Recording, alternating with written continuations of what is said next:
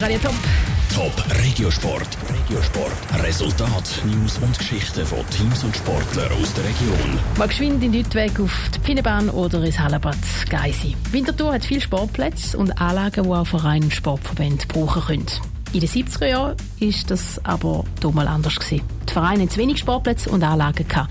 Um ihre Anliegen zusammen durchzusetzen, haben sich, sich zum Dachverband Winterthur Sport zusammengeschlossen. Anlässlich zum 50-Jahr-Jubiläum schaut Radio Top zurück auf die Geschichte vom Dachverband. Nora Züst. Der Dachverband Winterthurer Sport ist aus der Winterthurer Sportwelt nicht wegzudenken. Er schaut, dass die Sportvereine Winterthur eine intakte Infrastruktur haben, pflegt engen Kontakt mit der Stadt oder organisiert Sportferienkurs. Das jetzt schon seit 50 Jahren. Für die Mitglieder kommt darum ein Buch raus. Das Ziel ist, die Geschichte aufzeigen vom Dachverband, sagt der Präsident Daniel Frey. Wir haben vor allem einmal den Ursprung von dem Dachverband wollen aufzeigen. Wie ist der entstanden? Warum gibt es den DWS heute? Dann bewusst die wichtigsten Meilensteine, die es in diesen 50 Jahren gegeben hat. Beim Buch hat der Verband nicht einzelne Vereine abbilden, sondern mehr die Vielfalt der Sportarten zeigen. Wie Daniel Frey sagt, sind auch Winterthurer Sportlegenden Teil des Buch.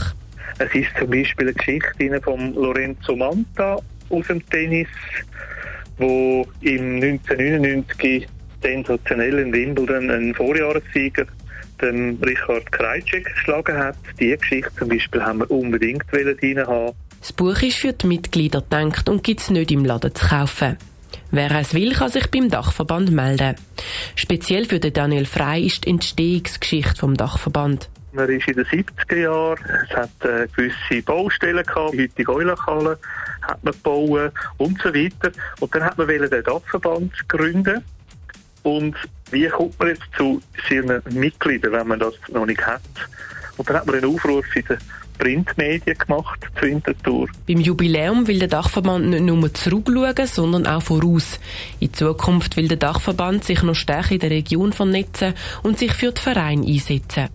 Top Regiosport, auch als Podcast. Mehr Informationen gibt's auf toponline.ch.